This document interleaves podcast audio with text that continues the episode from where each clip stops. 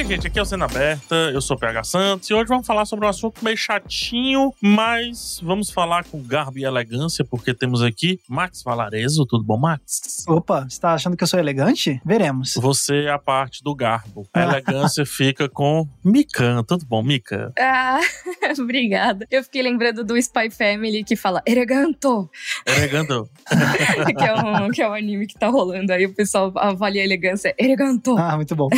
muito bem bem, gente, muito bem. Bom, para quem estava numa bolha, não vai estar mais agora, porque eu vou dizer que estreou, né, a nova série de Star Wars, no caso Kenobi. Mas não é sobre a série que a gente vai falar. Na verdade, a gente vai discutir fandoms. Como que o fandom de Star Wars é tão tóxico? Por que virou tão tóxico? Que, que acontece? A gente vai tentar achar um motivo, se é que precisa de um motivo para essas pessoas serem assim. Baseado no fato de que a Moses Ingram, integrante né, do elenco ali de Kenobi, ela tá sofrendo hate nas redes sociais, sofreu no lançamento de Kenobi, mas isso acontece com todos os lançamentos, desde os episódios 1, 2, 3, 7, 8, 9, outras séries e por aí vai. Então a gente vai tentar entender um pouco como se comporta esse fandom e buscar se é que tem um lado bacana de ver esse fandom, um lado não tão bacana assim de ver essas atitudes. O papo vai ser grande, mas você precisa saber que esse podcast está no G-Show, no Globoplay e nas outras plataformas de áudio digital. E a gente sempre chega aqui terça e sexta. Esse é um episódio mais serinho, mas geralmente a gente faz no modo loucura, não é isso?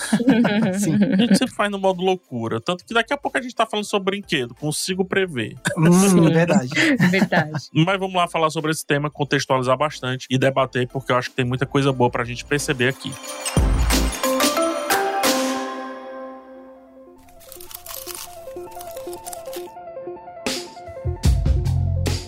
Muito bem, como eu apresentei, né? Nós, mais uma vez, estamos aqui falando sobre o lado ruim da cultura pop como um todo, né? Baseado, obviamente, um pouco aqui em Star Wars, mas acaba sendo sobre a cultura pop como um todo. Eu vou fazer aqui um, uma recapitulação, porque eu acho que é bem interessante para colocar todo mundo na mesma pauta. Eu costumo dizer que Star Wars tem algumas coisas meio malditas, assim. E uma das coisas bem malditas de Star Wars é o próprio personagem do Anakin Skywalker, que vira o Darth Vader, né? O ator que viveu a primeira versão uma versão Mirim, no caso do Anakin Skywalker, em episódio 1. Não é a primeira versão do personagem, porque ele é o Darth Vader, mas ao mesmo tempo o Anakin. É entendeu? Faz sentido? Faz sentido. É, viveu na, na prequel. Na prequel, né? Ele piquitito. Piquitito lá. É o Jake Lloyd. Hoje o Jake Lloyd ele foi diagnosticado recentemente com esquizofrenia. Ele teve uma vida muito complicada. Junto com esse Star Wars, ele fez Herói de Brinquedo, era um astro mirim e ascensão, assim como nós vimos vários. Só que depois de lançar o Star Wars, a sua versão do Anakin, um filme que não foi bem recebido pelos fãs da velha guarda, ele recebeu um hate absurdo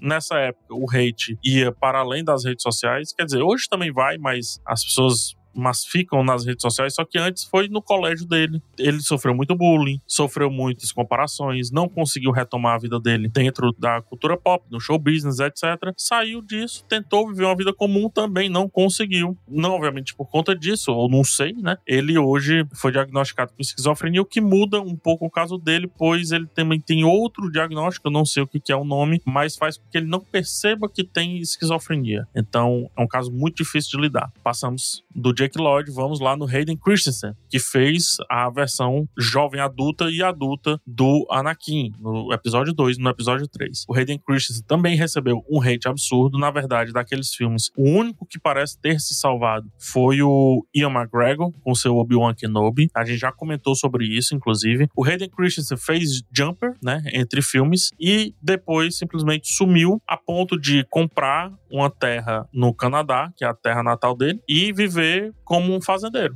Então ele parou, ele saiu do show business, voltou agora com Kenobi e ele volta, como também comentei já nesse podcast, com o, o véu da nostalgia, né?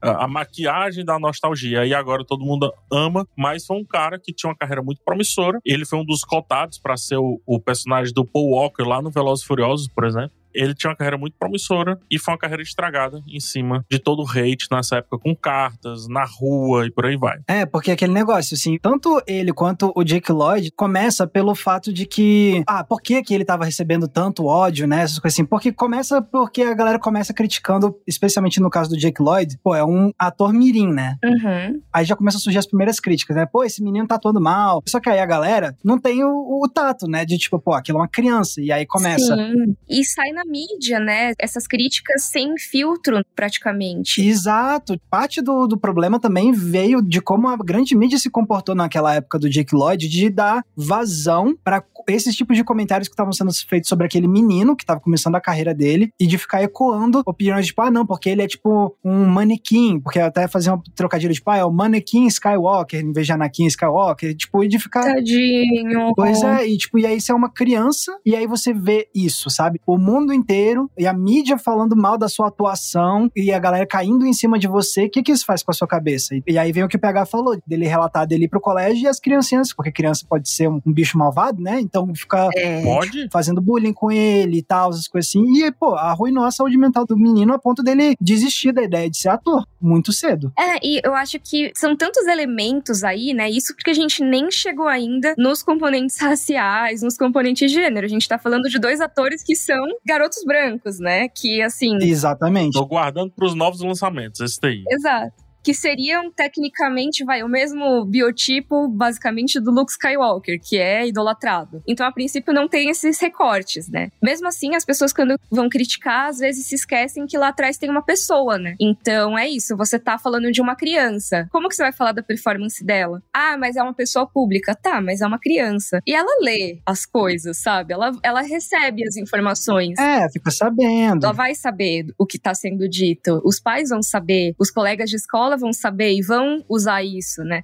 Então, não é que ai não pode criticar, mas eu acho que nesse caso, eu lembro na época que realmente bateram muito nesses atores. Muito. Pô, e assim, e é uma coisa até que é bom de puxar do que o PH fez em algum episódio recentemente, de um exemplo de como a gente pode enxergar esse tipo de atuação mirim. O PH tava comentando sobre o seriado de Obi-Wan, que tem uma criança atriz, e quando o PH foi falar que não tava curtindo muito, ele não falou, ah, essa menina, essa criança tá mal. Não, ele falou, pô, a direção que estão fazendo dessa pessoa não tá tão legal. Porque é muito isso também. É muito fácil você sair matando em cima da criança que tá atuando, sendo que eh, muitas vezes não é nem só uma questão dessa criança, é como estão dirigindo a atuação dessa criança também, mas e aí isso se esquece, né? E aí quem levar a porrada é a criança. Com toda certeza, porque se com atores adultos, consolidados, você já tem performances que variam muito de obra para obra, imagine então uma criança que não tem todos aqueles anos de estudo que um ator com uma carreira estabelecida já tem, né? Então a criança depende extremamente da direção. É uma coisa muito importante. E realmente você vê isso, até por exemplo, vou citar, vai, novelas. Você tem atores mirins que são super elogiados e atores mirins que todo mundo fala, nossa, essa criança é horrível, sabe? Mas por quê, né? Não é a criança que é horrível, é o personagem que é horrível porque o ator mirim é mal dirigido. Porque uma criança, a princípio, ela não nasce com o dom de atuar, sabe? É uma coisa que você vai conquistando ao longo da vida. A pessoa vai estudando, vai treinando, fazendo mil exercícios. Não é todo mundo que é Maísa, né? que é Exato! super desenrolado e tudo, né? Mesmo a Maísa, que assim, amo, sou fã e tudo mais, se botasse ela pra interpretar uma personagem de Star Wars quando ela tivesse seis anos de idade, talvez ela não fosse tão bem, entendeu? Desculpa, Mika, do lado de Ian McGregor, Liam Neeson, Natalie Portman, que foi uma criança que interpretou em um filme, né? O profissional um dia. Uhum. Imagina o peso, né? O impacto disso daí. Exato, exato. E é isso, a criança ela não tem necessariamente a dimensão do que é aquilo. E mesmo que ela tenha, ela não vai saber executar como um adulto, porque ela é uma criança. Pode ser o melhor ator mirim do mundo, ainda é um ator mirim, né? E precisa ser muito bem dirigido, muito bem orientado. Só que aí o hate não vai pra direção, né? Vai um pouco, mas quem leva mesmo é quem tá com o rosto na tela. É muito curioso, porque também tem um recorte do, da direção. É verdade. É por isso que Star Wars é um caso que a gente precisa gastar um programa pra debater, porque é complicado complicado de entender. É bem complicado de entender. O George Lucas, quando fez as. Ele fez, não refilmagens, mas ele, ele mexeu nos episódios 4, 5, 6, né? Mexeu tanto que até é difícil hoje saber qual é o original, quem é que atira primeiro, quem é que atira depois, se a, a nave tá suja, se a nave tá limpa, enfim, que ele também recebeu hate. E esse hate dizem que foi um grande impulsionador ali da venda de Star Wars pra Disney, que por sua vez, é o novo alvo ali dos hates, né? Porque tem muitos fãs que chamam Disney Wars de uma maneira pejorativa. Eu acho importante você ter trazido essa questão do George Lucas também, porque se a gente tá fazendo um histórico de pessoas que sofreram com ódio de fã de Star Wars, a primeira pessoa que sofreu muito com isso foi o próprio George Lucas, né? É verdade. A criação se voltou contra o criador, né? Porque muito. ele se tornou o inimigo número um por um tempo. Exato, ele foi, fez a trilogia original e beleza, durante um tempo aquilo era intocável. Uh, o George Lucas fez essa trilogia maravilhosa. E aí veio o que o PH acabou de comentar. Ele depois lançou as edições especiais, que ele foi retocando coisa, colocando efeito digital, não sei o que lá. E aí já começou a ter um monte de gente indignada e xingando ele. E aí depois piorou quando ele lançou a trilogia, a segunda trilogia, episódios 1, 2 e 3, porque aí galera detestou, muitos detestaram, e aí o ódio a ele aumentou ainda mais. E foi depois dessa trilogia que realmente o negócio azedou para ele, porque você tem registros de entrevistas dele falando várias vezes antes do lançamento da trilogia 1, 2 e 3, dele falou: não, porque eu, eu quero fazer nove filmes. Fiz a trilogia 1 e quero fazer a segunda trilogia agora para contar o que vem antes, e depois eu vou fazer uma outra trilogia para contar o que vem depois da primeira trilogia. Ele falava isso algumas vezes. E uma série. Sim, também. Eu lembro disso. Ele tinha esses planos claramente, só que aí depois de receber tanto ódio pelo que ele fez com a segunda trilogia, ele simplesmente parou de falar dessa ideia de fazer outra trilogia e fazer seriados. Foi simplesmente azedando e azedando. E aí fizeram até documentário. Tem um documentário que é o Povo versus George Lucas para falar sobre essa relação de amor e ódio. E porque realmente virou um negócio fora de controle do pessoal publicando na internet vários anos atrás, assim, dizendo que o George Lucas matou a infância deles, para não dizer um verbo pior, que é o que tem no vídeo, etc., fazendo musiquinha. E, tipo, realmente a galera perdendo a noção das coisas, assim, sendo extremamente tóxico com o George Lucas porque ele tava fazendo as coisas do jeito que ele queria e, e mudando as coisas. E ele sempre meio que batendo na tecla, tipo, fui eu que criei, qual é o propósito de eu continuar fazendo essas coisas se não é pra fazer do meu jeito, entendeu? E é, isso deixava a galera indignada e aí só colocava mais lenha na fogueira. Então, o grande primeiro sofredor aí com esse ódio descontrolado de fã de Star Wars foi o próprio George Lucas mesmo. Eu acho que esse é um ato bem interessante aqui da nossa discussão, porque é realmente essa parada meio Frankenstein, né? O Star Wars é grande como é, tem o tamanho, tem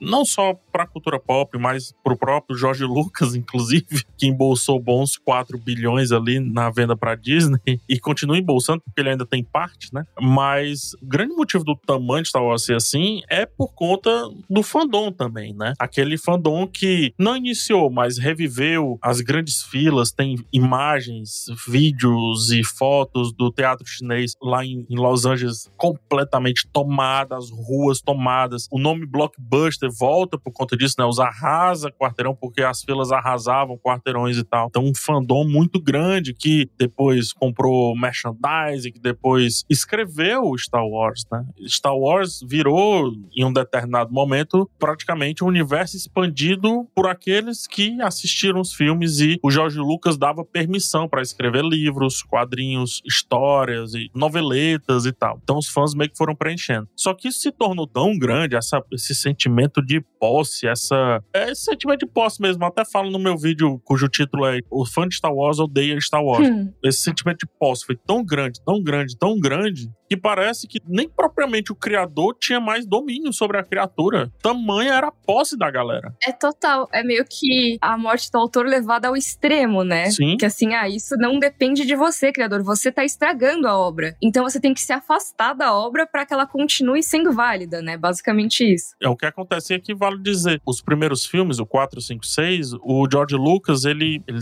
tem muita participação, principalmente no sexto filme. No primeiro, muito mais no roteiro, mas assim, ele não era era a grande e unicamente pensante ali. A gente até brinca que passa também pelo Martin Scorsese, né? Que refaz muita coisa e tal. O próprio Steven Spielberg por aí vai, já que eles eram alunos da mesma faculdade. Mais um, dois, três, o George Lucas já tinha um tamanho, Star Wars já tinha um tamanho onde ninguém podia falar nada do George Lucas. Porque, poxa, ele é o visionário da parada. Então, praticamente tudo que tem no 1, 2, 3 é provindo do George Lucas. E aí, por isso, o hate foi muito em cima dele, absurdamente em cima dele. Mas o que eu acho mais curioso é como, no primeiro filme, nós temos, assim, várias contestações. Mas por que que foram no Jake Lloyd? Por que, que foram no Anakin? Me parece uma parada muito espantalho, saca? Segundo filme, eles transportam isso pro Hayden Christensen. Terceiro filme também. Nossa, esse não é o meu Vader e tal. E aí eu, eu chamo pra gente refletir um pouco em termos de história. Poxa, não faz sentido aquele garoto não ser o seu Vader para justificar porque que o Vader é tão vilão quanto ele é? Sim. Tá, tá entendendo como não, não entra na minha cabeça.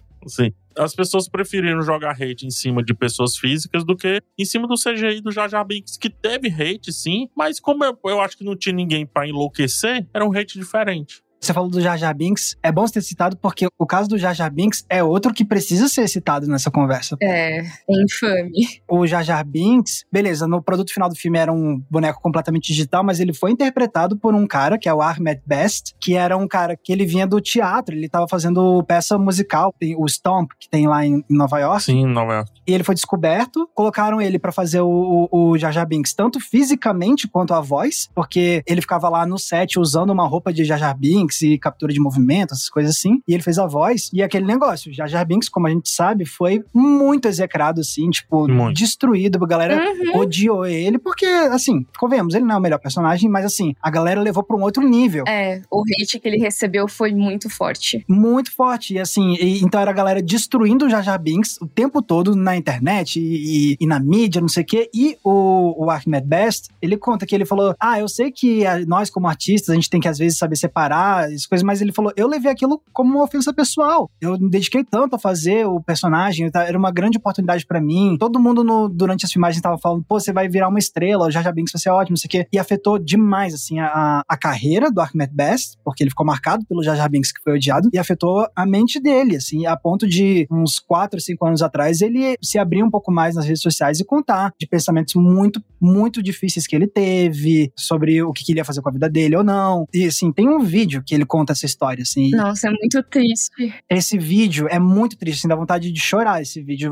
Você vê ele dando depoimento de como afetou a vida dele e das coisas que ele considerou fazer com a vida dele e como ele superou isso e como ele vai carregar esse ódio pro resto da vida dele, porque foi uma coisa que simplesmente arruinou a vida dele durante muito e muito tempo. Dele ver assim, tipo, ele achar que tava deslanchando e, e em questão de um ano, ver a carreira dele ser destruída e a autoestima dele ser destruída por conta do ódio enorme que ele recebeu com o Jar Jar Binks. Nossa, é muito, é muito louco. Eu não sabia dessa história, Max. Sim, é, é muito triste. Ele fala até hoje disso, é muito triste. Lembrando, né, que assim, ele é um ator que não aparece o rosto dele, mas ao contrário dos outros dois que a gente citou até agora, ele não é uma pessoa branca. Isso, ele é negro. E já é mais difícil ainda de conseguir papéis de destaque em Hollywood. E com uma carreira marcada, é muito mais difícil. Sim, e ele mesmo nesse vídeo, ele fala, tipo, ah, quando você é um ator negro e você tá querendo conseguir seus papéis, você ao mesmo tempo fica sempre pensando, pô, será que se eu aceitar esse papel eu vou estar reforçando algum tipo de estereótipo que já foi perpetuado por Hollywood há muito tempo? E ele fica preocupado com isso, e aí ele faz o Jar Jar Binks, e aí vem muitas críticas dizendo que era uma caricatura de, de pessoas jamaicanas, e aí ele se sente mal, porque ele também fica com essa preocupação de, tipo, de pensar, pô, será que então o meu trabalho tá perpetuando estereótipos que eu não queria perpetuar? E ele nem pensou nesse negócio de sotaque jamaicano, porque ele não tá fazendo um sotaque jamaicano, ele tá fazendo um outro sotaque que vem da família dele e tal, que não é da Jamaica e tal. Então, foi muito pesado pro, pro Ahmed Best. Sim, com certeza. E eu acho que isso que vocês estão comentando, né, de ah, as pessoas elas se sentem donas da franquia, eu acho que foi uma coisa que acabou rolando muito na época da trilogia mais recente, né? Eu acho que vários exemplos de episódios assim, né, de hate, né, de ódio sendo jogado nas redes sociais, aconteceram mais recentes até porque você tem agora nas redes sociais uma maneira mais fácil dos fãs chegarem às pessoas envolvidas em um projeto, né? Uhum. com mensagens, comentários, é muito mais direto. Então, o que acontecia antes de cartas, revistas e tudo mais, agora é muito mais direto. Então, você pode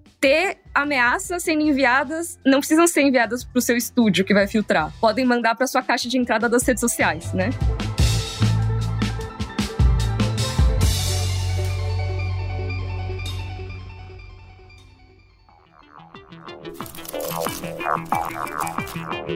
Deixa eu fazer uma contextualização que a gente entra nesse assunto fase episódio 7, 8, 9, porque eu vou chamar de fase Disney, que acho que fica melhor. Muito tempo depois, muito tempo depois, foram lançados os episódios 7, 8 e 9. No episódio 7, protagonizado por uma mulher e um negro, no caso a Daisy Ridley e o John Boyega, né? Eles têm papel gigante, apesar de ter outros atores, tem vários núcleos, é um filme com vários núcleos, mas no núcleo, no core, né, como se diz, no, no coração do filme, uhum. são eles dois ali, um saindo de um passado e ela entrando num futuro, né? Digamos assim. Ah, também tem o Oscar Isaac de descendência latina também. É, é porque até ele sai um pouquinho para que os dois brilhem, se você perceber bem. O Paul Dameron, né? Ele vem mais ali no começo e fim, né? Ele faz um sanduíchezinho. Mas os dois eles ficam o filme todo. Mas enfim, o que eu quero dizer é: o filme ele, ele foi, logo que saiu a princípio, muito bem aceito pela crítica, mas dentro do fandom ele é dividido. Ele é um filme muito dividido. Beleza. Até aí, apenas menos ok, mas já tinha um hate em cima dessa tal de Ray e desse tal de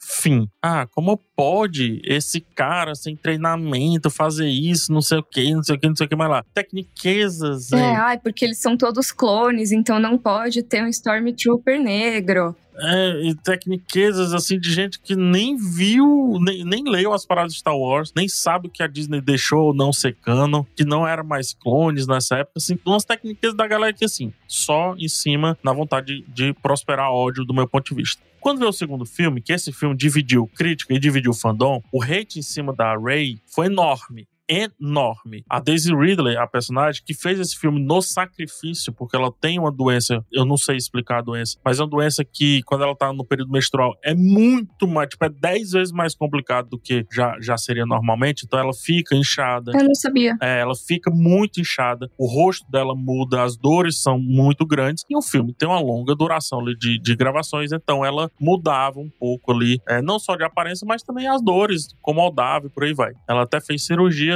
aparentemente melhorou essa condição, porque estava atrapalhando ela também em outros trabalhos, né? E teve um hate muito grande em cima da Daisy Ridley, mas nada comparado ao hate da Kelly Marie Train, a Kelly Mary Train é uma personagem que foi utilizada para tirar o fim, o, o, John Boyega, do núcleo da Ray. Como eu falei, os dois eram protagonistas no filme anterior. Só que como a, a Daisy Ridley tinha que filmar muito separado do geral, se você perceber o filme, isso é bem claro. Como ela tinha que filmar muito separada do geral por conta da sua condição, colocaram o John Boyega numa aventura um pouco paralela com essa personagem, a Rose Tico. E não sei por que de achos os fãs pegaram a Kelly Mary Train para Cristo. O hate foi absurdo. Ela é filha de vietnamitas utilizaram essa questão muito forte. Nossa, foram muito racistas com ela também, é verdade. Muito racista, lembrando que é um, um Estados Unidos pré-Trump, ou seja, o sentimento pré-Trump. Por que, que eu falo isso? Porque o sentimento estava muito forte que fez esse cara ser eleito. Essa história da Kelly Marie Train, velho. Não, eu acho essa história me dá vontade. Eu fico um pouco com vontade de chorar, porque eu lembro. Sim, eu ia falar isso. Eu lembro dela segurando um boneco, um action figure, com o rosto dela, né? Sim. Com ela, com a personagem dela. Isso antes do filme estrear. E eu lembro dessa postagem dela dizendo do sentimento. E eu ficava assim, nossa, como deve ser o auge, né? Nossa, e ela era muito fã. Muito e fã. assim, todos os posts dela, eu lembro que eu comecei a seguir a Kelly Marie Train nas redes sociais, porque a empolgação dela de estar tá em Star Wars era um negócio extremamente contagiante. Ela é uma pessoa que, assim, dá para você ver que ela tava muito empolgada, que ela era fã, que ela tava, assim, em êxtase por estar tá numa franquia que ela gostava tanto. Tem um, um vídeo que uma pessoa reconhece ela, sabe? Ah, fala, você parece a personagem. Ela, ai, sou eu! E aí filmaram e ela tá quase chorando, assim, de felicidade, porque uma fã falou com ela. Ah, que demais. E aí eu fico muito triste pensando, tipo, cara, literalmente destruíram o sonho dela, sabe? Assim, é muito bizarro. Tipo, como que uma pessoa que tá tão empolgada assim acaba tendo que sair das redes sociais de tanto ódio que ela recebeu, sabe? É muito louco isso. É porque assim, eu comparo um pouco com futebol aqui. Eu vou comparar um pouco com futebol. E por que, que eu faço essa comparação? Star Wars foi a primeira coisa que eu fui fã. Uhum fã, assim, tudo, em termos de esporte, em termos de música. A primeira coisa que eu me vi fã e apaixonado por algo foi com Star Wars e foi com o episódio 1, 2, 3. Não, conheço o episódio 1, depois eu conheço o 4, 5, 6 e depois o 2, 3, né? Eu fui ao cinema ver o primeiro episódio, muito novo e etc. Quando eu vejo a atriz, a Kelly Mary Train, abraçando Star Wars como ela abraçava, para mim é como se fosse, sei lá, um jogador de futebol chegando no meu time e beijando o escudo e contando coisas do time que ele nem tinha obrigação de saber, tipo, ele sabendo o hino, e depois esse cara pronto ali para arrasar em campo e tudo, me dá esse sentimento de respeito para com aquilo que toda essa galera vai passar e eu vou ficar.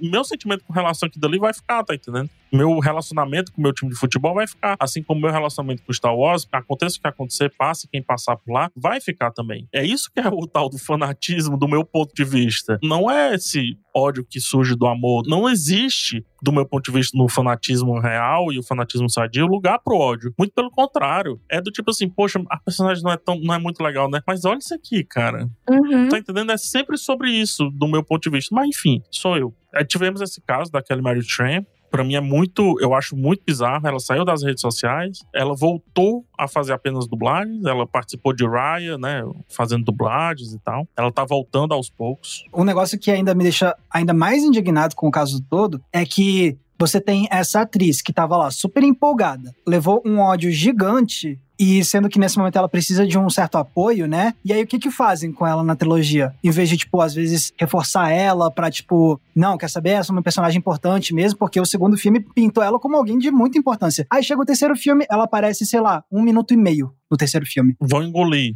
Sim, qual é a É. mensagem que isso passa pra Kelly Mary Trent? Tipo, olha só, você tava aqui sofrendo, a galera odiou você e a gente vai ouvir eles. E aí a gente vai tirar você. Não, qual é a mensagem que passa para esse fandom? Exato, que consegue o que quer, né? E isso que me deixa mais assim, pelo menos a gente já vai falar das coisas mais recentes, mas uma coisa que eu achei é, muito positiva, assim, é o mínimo, é o mínimo, mas assim, que mudou de lá pra cá é que nesses casos que a gente teve agora do fandom durante a exibição de Obi-Wan Kenobi, teve mensagens oficiais protegendo a atriz. Então, pelo menos isso. Deixa eu ser um pouco mais específico, Mika. Nesse caso aí, que eu já entro e eu, eu faço um retcon, né? Star Wars adora retcon. Eu entro nesse caso e já volto. Porque é muito legal o que você falou, mensagens oficiais. E a primeira mensagem de Ian McGregor, que era pra ser uma mensagem. Ian McGregor também é produtor da série. Era pra ser uma mensagem Agradecendo. comemorando a maior estreia do Disney Plus, né, no fim de semana ali de estreia, etc. Em uma semana de celebração do Star Wars, que é o Star Wars Celebration e tal. Então, essa mensagem, o Ian McGregor está com cara de bunda, quase com vergonha de ter que fazer essa mensagem, por um lado agradecendo, porque ele em seguida teve que fazer um protesto para com os fãs que estavam atacando a Moses Ingram, que só tinha dois episódios lançados. Sim, já tava recebendo hate logo de cara, né? Assim, é o mínimo que deveria ser feito em todas as situações. Mas eu fiquei feliz que isso aconteceu, porque antes nem o mínimo era feito. Eu acho que o John Boyega e a Kelly Marie Train, pelo menos de tudo que eu acompanhei, posso estar errada, eu senti que eles ficaram um pouco desamparados. Você tá certíssima. E tem nome esse treco aí, tá? Esse nosso querido J.J. Abrams. Eu não tô querendo fazer o que eu tô dizendo pra não fazer. Mas a gente tem que pensar o papel do J.J. aqui, porque o J.J. ele quis responder tantas coisas com o episódio 9, coisas que teoricamente foram mexidas pelo Ryan Johnson a partir da visão de outro. O Ryan Johnson, que também recebeu hate, inclusive, né? O negócio do Ryan Johnson é que ele fez o que eu gosto de fazer, que é pegar o que hoje é canônico. Então ele pegava, ó, citação tal, aqui ó, no livro O Caminho do Jedi, a citação tal, tal e tal e tal. Então ele peitava, né? Mas são poucos que tem. O próprio John Boyega peitou e continuou peitando. Mas a Exato. gente não pode esperar isso de todo mundo. A gente não pode esperar aqui, por exemplo, quais são os problemas, as questões, não é nem os problemas, quais são as questões de vida que a Kelly Mary Train passa? Quais são as questões de vida que o Jake Lloyd passava enquanto criança? Quais as questões de vida do Hayden Chris por aí vai? Então nem todo mundo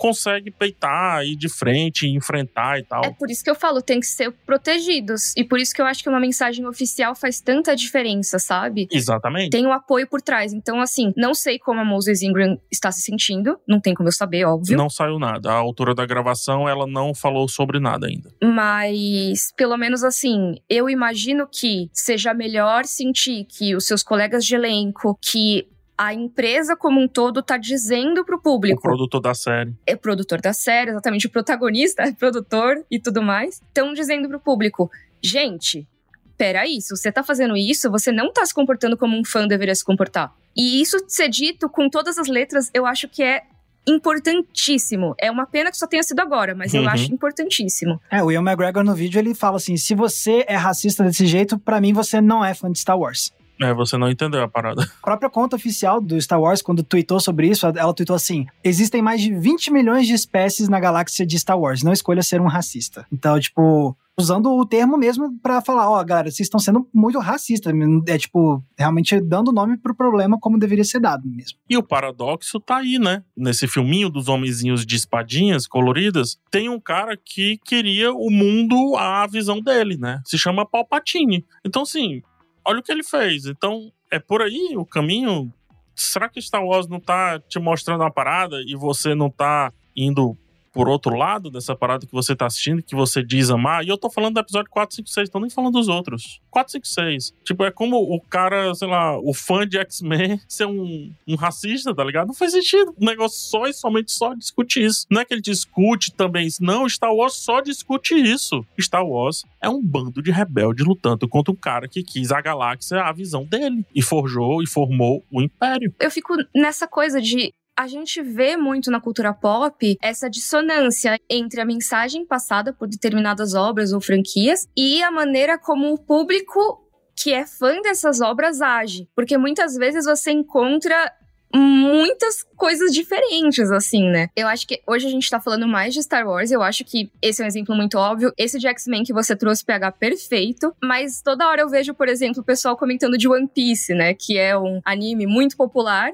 que tem uma mensagem toda de igualdade, sabe? De lutar contra injustiça. E passa reto pelos fãs às vezes, sabe? Não tô dizendo que é todo mundo, mas muitas vezes você vê que a comunidade de fãs parece que não saca o que que aquela obra tá dizendo, ver pelo entretenimento por si só, sabe? Eu não sei se é isso. O foco acaba indo para outra coisa, né? E aí a gente volta para o que o PH tava falando sobre o senso de possuir, né? De que aquilo lhe pertence. Tipo, se foca muito em como, por exemplo, quem cresceu vendo os filmes da trilogia original e tal, as coisas assim, nossa, como aquilo afetou ela pessoalmente, como aquilo foi importante para a vida dela. E, e aí, em, especialmente pessoas brancas que estavam assistindo, tipo, como estavam se vendo naqueles filmes da trilogia uhum. original, porque é muito mais focado em personagens brancos, né? E aí, o que vai acontecendo nas décadas seguintes é várias coisas que meio que falam assim para essa sessão dos fãs. É tipo, você não é dono disso aqui não, porque aí vem o, George Lucas, como a gente falou, fazendo alterações do jeito que ele quer. Qual é a mensagem que passa? Eu que mando aqui, isso aqui é meu, não é seu. Décadas depois vem a compra da Disney, aí a Disney fala, ó, oh, tá vendo todos esses anos aqui de universo estendido, quadrinho, livro, não sei o que, que a gente que aquilo era cânone, não é mais cânone, tá bom? O cânone agora é isso. Então é mais uma vez. E agora a protagonista é mulher, aí tem um personagem negro dentre os protagonistas, outro que é latino, outra que é filha de vietnamitas. Exatamente. É a Disney falando: olha só, vocês achavam que vocês determinavam o que, que ia acontecer aqui? Não, a gente tá falando, ó, isso aqui não é mais cânone, isso aqui é cânone, e inclusive o novo cânone é com essas pessoas aqui que não são como vocês, pessoas que são brancas do setor de Star Wars, de fãs, né? É Star Wars e a Disney falando assim: olha só, Star Wars é para todo mundo, né? Então, e não só para quem está assistindo, mas também para quem está participando dessas obras. Então vamos colocar assim mais mulheres, vamos colocar mais pessoas com outras etnias para além do branco e, e, é isso. E aí você tem um, um, setor do público que fica tipo não se enxerga mais tanto como se enxergava naquilo e fica com aquele negócio tipo não é meu, é meu, é meu e agora tá expandindo para outras pessoas e não, mas isso fez tanta parte da minha identidade, não sei o quê e, e não consegue aceitar. Então é se focar tanto em como aquilo supostamente pertence a eles que esquece de analisar essas mensagens que estão na própria obra, né? E que às vezes pode fazer a pessoa agir de forma um pouco até mais autocrítica se analisasse mais essas mensagens. É, talvez até role uma inversão, talvez, de valores, da pessoa pensar: ah, não, eu sou o rebelde. Essa é. movimentação aqui é o império e eu tô resistindo. Quem rebelde os rebelde, né?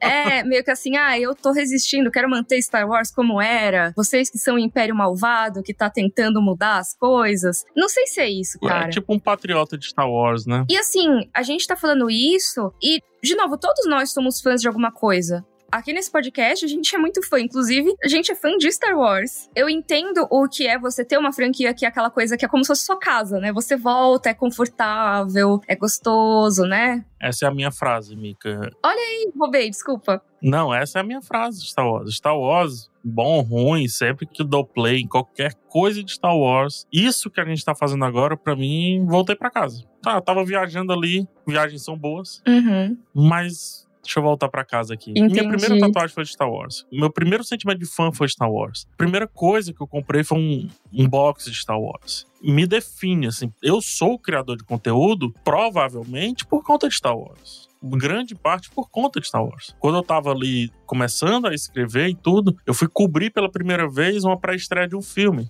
e foi Star Wars 3. Né? Ver aquela galera fantasiada de Stormtrooper. Tudo isso me impactou. Tudo isso me impacta até hoje. Então, não é que eu sou fãzinho, assim.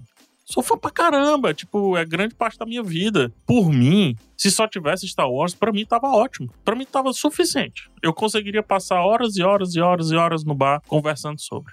Bastava. E isso eu falo de uma época de escassez. Uma época de escassez que qualquer coisa que acontecesse de Star Wars, para mim já era um presente, cara. Ah, o episódio 2 é isso, isso. Putz, que presente, bicho. Ah, o Clone Wars, a animação é muito curtinha. Isso antes do 3D, as animações se passavam no intervalo da Cartoon Network. Ah, tanto faz, cara. É, é Star Wars, é algo novo, pô. Era escassez, eu não tinha acesso. Eu tinha que ir pro Conselho Jedi, pros encontros do Conselho Jedi, para assistir fitas de alguém que vinha dos Estados Unidos e trazia a fita que comprou lá pra gente assistir, sei lá, um corte diferente, um negócio diferente, um, a entrevista do Joseph Campbell falando sobre Star Wars e a Jornada do Herói, que me fez querer ler a questão do monomito e tudo. E aí vão dizer que essa não é sua casa também? Né? E eu sou preto, tá ligado? Então quando eu vejo o Finn, eu lembro de eu comentando isso. Eu, Nossa, finalmente um personagem que eu posso fazer. Porque o Finn, além de ser preto, é importante dizer, ele é um personagem um pouco mais rechonchudo. Ele não chega a ser gordo, mas ele é mais redondinho. O, o rosto dele é mais arredondado. É diferente de Samuel Jackson, que é mais esguio. O Finn, ele é um personagem mais redondinho, que combina comigo. Eu disse, nossa, pela primeira vez, será que eu vou poder fazer um cosplay que faz sentido? Eu falei sobre isso na época, né? E é o tipo de coisa que quem tá, assim, o que eu falei do negócio da casa é meio que assim, ah, agora estamos sentindo que a casa tá sendo invadida por outros personagens, por outros fãs, mas a verdade é que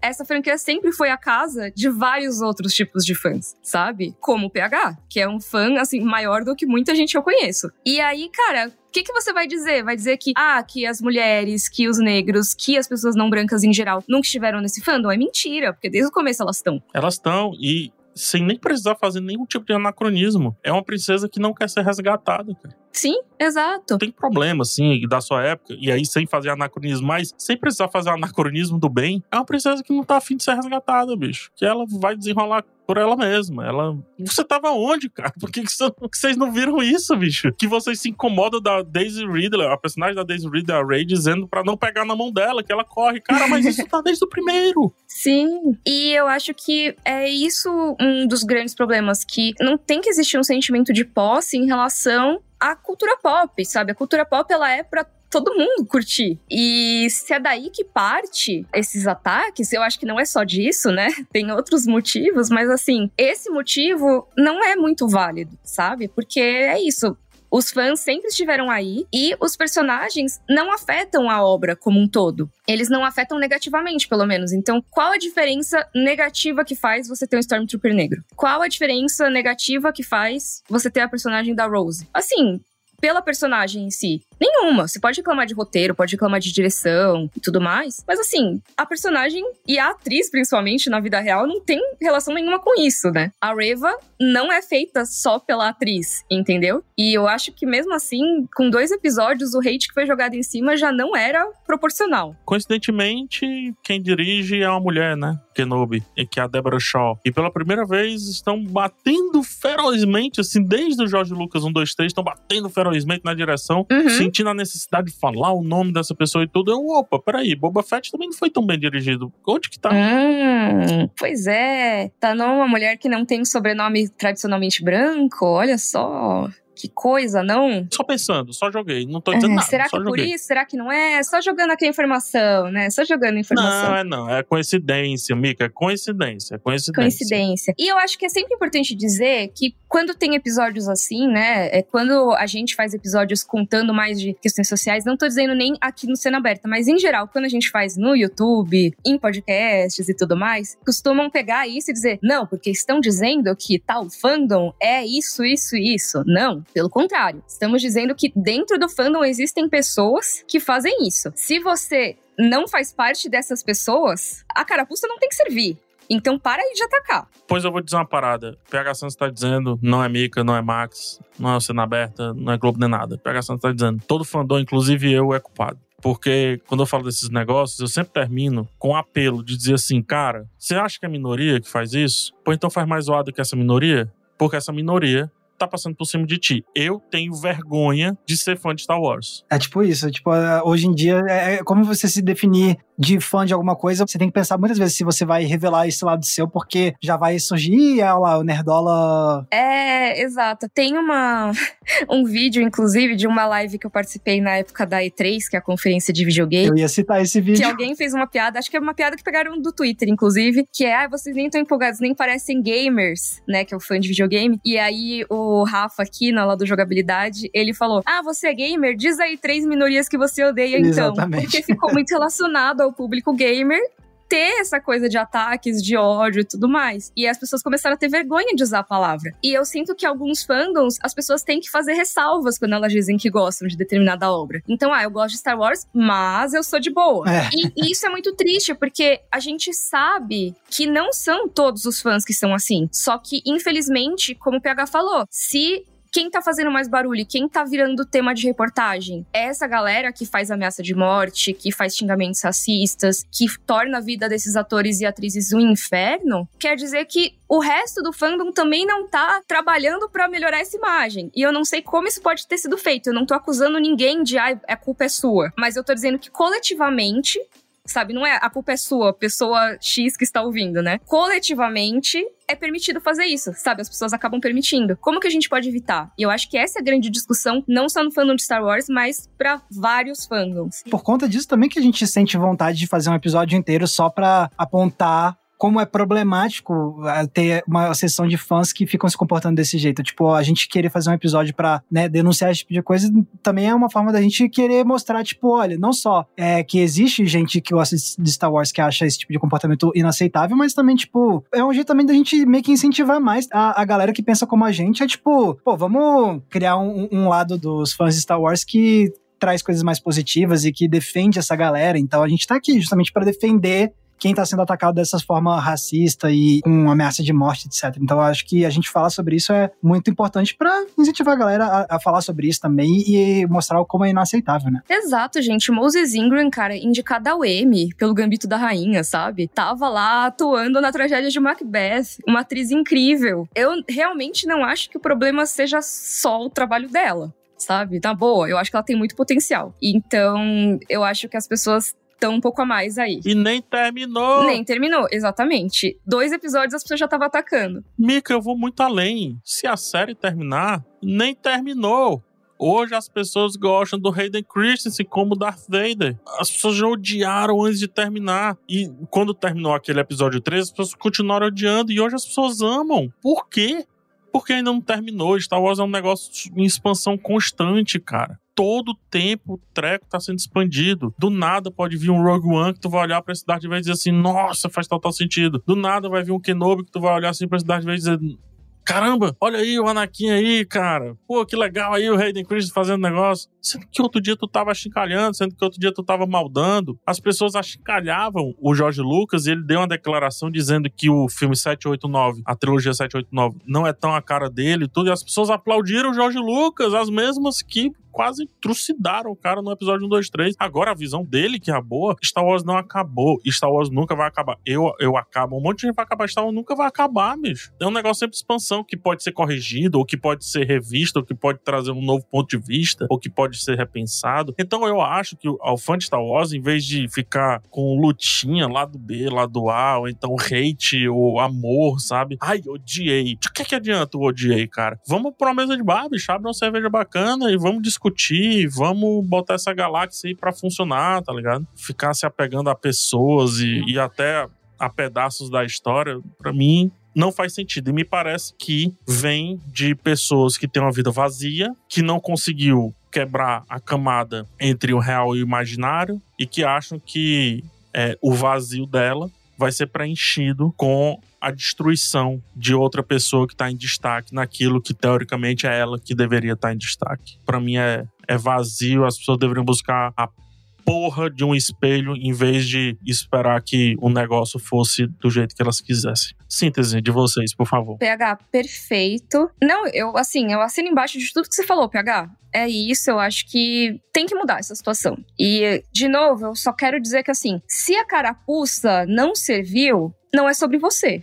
Então, se junte a nós, faça barulho, mostre que tem fandom legal em Star Wars né? Porque por enquanto essas pessoas estão falando mais alto. E a gente quer exatamente que a galera bacana, que a galera que curte, que não é imune a criticar, sabe? Pode criticar. Só veja como que você critica e por que que tá vindo essa crítica, sabe? Tenta pensar sobre por que que alguma coisa te incomoda. Às vezes faz bastante diferença já fazer isso. E cuidado com aquele efeito manada, gente. Cuidado. Uhum.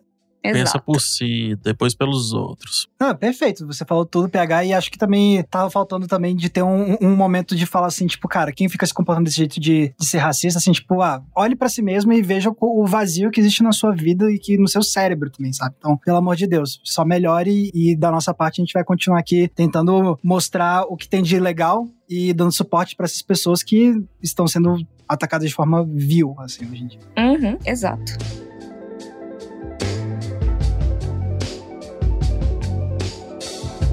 Bom, assuntinho chato, mas infelizmente é um assunto que tem surgido desde sempre aí com relação a Star Wars. Com certeza esse podcast não vai nem ferir, mas vamos naquela, né? Atinge 10 pessoas, depois essas 10 pessoas atinge cada uma mais uma, atinge 10 por aí vai. Quem sabe um dia algo de Star Wars pode ser só ruim mesmo. Ah, isso aqui não foi ruim, ah, que pena. Semana que vem tem outro, né? É isso que eu defendo, assim. Mas saiba que esse podcast sai toda terça, toda sexta, nem sempre com esse tom, eu prometo.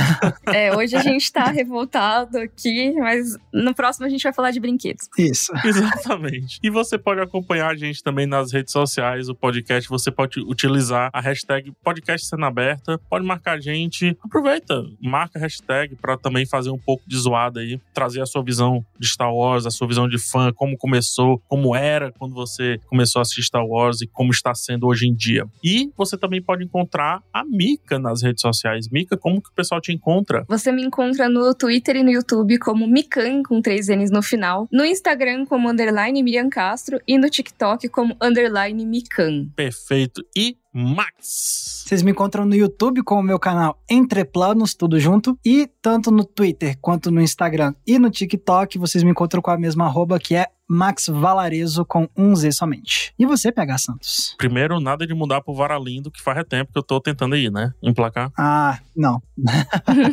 Mas beleza.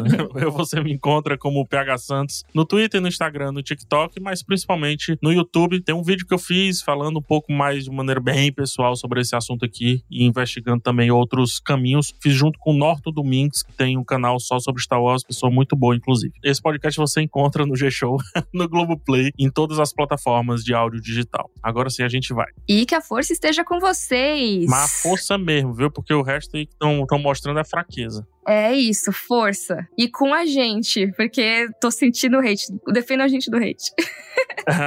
Zero medo. Vamos lá. Pode vir em mim que eu respondo todos. Forte abraço, gente. Tchau, tchau. Tchau, gente. Até o próximo episódio. Tchau, tchau.